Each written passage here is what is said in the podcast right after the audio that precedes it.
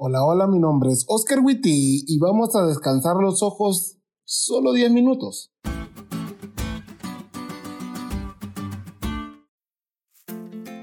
Quiero hacerte una pregunta. ¿Qué tanta importancia le das al descanso? Me he topado con muchas personas que se alimentan sanamente, hacen ejercicio, toman agua, pero no descansan lo suficiente.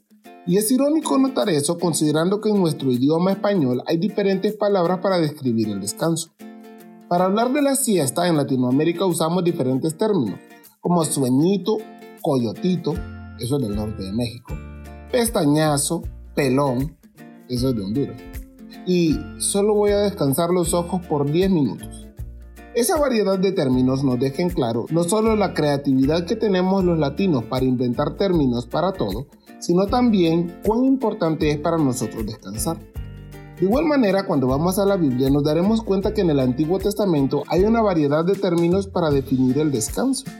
La palabra hebrea Shabbat, de cuya raíz sale el sustantivo utilizado para el sábado, es uno de los verbos que se utiliza para decir reposo o descanso y es utilizado para decir que Dios Shabbat en el sábado.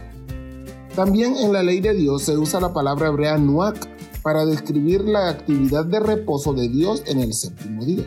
Y esta palabra significa detenerse de hacer algo. La palabra shakat puede significar estar quieto, otorgar alivio, estar tranquilo, y es usada para hablar del descanso o la paz que Dios le dio a los israelitas en su tierra. También están las palabras ragá, shakab y otras más, porque el descanso es algo importante para Dios y para los escritores bíblicos.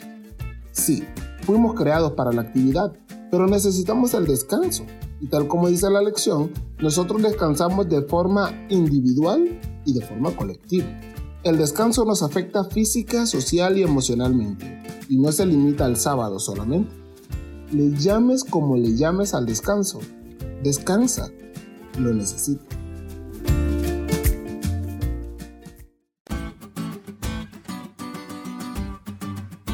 ¿Te diste cuenta de lo cool que estuvo la lección? No te olvides de estudiarla y compartir este podcast con todos tus amigos. Es todo por hoy, pero mañana tendremos otra oportunidad de estudiar juntos.